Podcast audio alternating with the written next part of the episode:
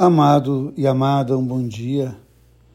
Nos colocando diante da palavra de Deus, algo muito interessante para a gente pensar na nossa vida.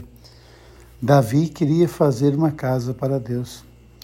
Quando João Batista avisa aos discípulos que Jesus é o Cordeiro de Deus, dois deles seguem a Jesus e perguntam para Jesus: onde você mora?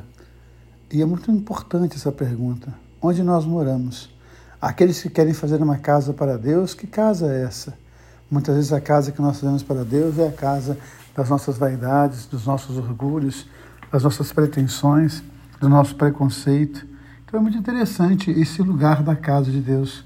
É muito interessante esse lugar da nossa casa, onde nós moramos, onde moram os nossos sonhos, onde habita a nossa esperança.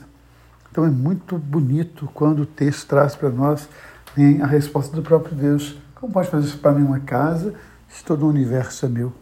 Nós muitas vezes queremos que Deus habite apenas no nosso quadrado, apenas na nossa mentalidade, apenas no nosso preconceito, na nossa consciência de verdade, no nosso orgulho, e não deixamos que Deus habite de fato na esperança dos homens, na alegria dos homens, na vida dos homens, no dia a dia dos homens, até mesmo nas misérias dos homens. Como dizia Carl Gustav Jung, Deus nasce no curral da nossa existência. Então que a gente possa pensar hoje onde Deus mora, onde tenho colocado Deus para morar na minha vida e onde eu mesmo tenho morado. E o Evangelho nos fala da parábola, a parábola segundo Marcos, a parábola do semeador. O reino de Deus é semente que vai sendo semeada, muitas vezes acolhida, muitas vezes destruída, muitas vezes macerada, mas ele continua, porque Deus não desiste de nós.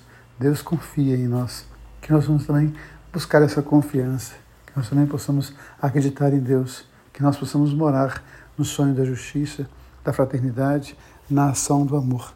Que assim possamos ser consultores do reino em nós. Um beijo no coração, um dia abençoado. Deus ama você, Deus ama em você. Amém.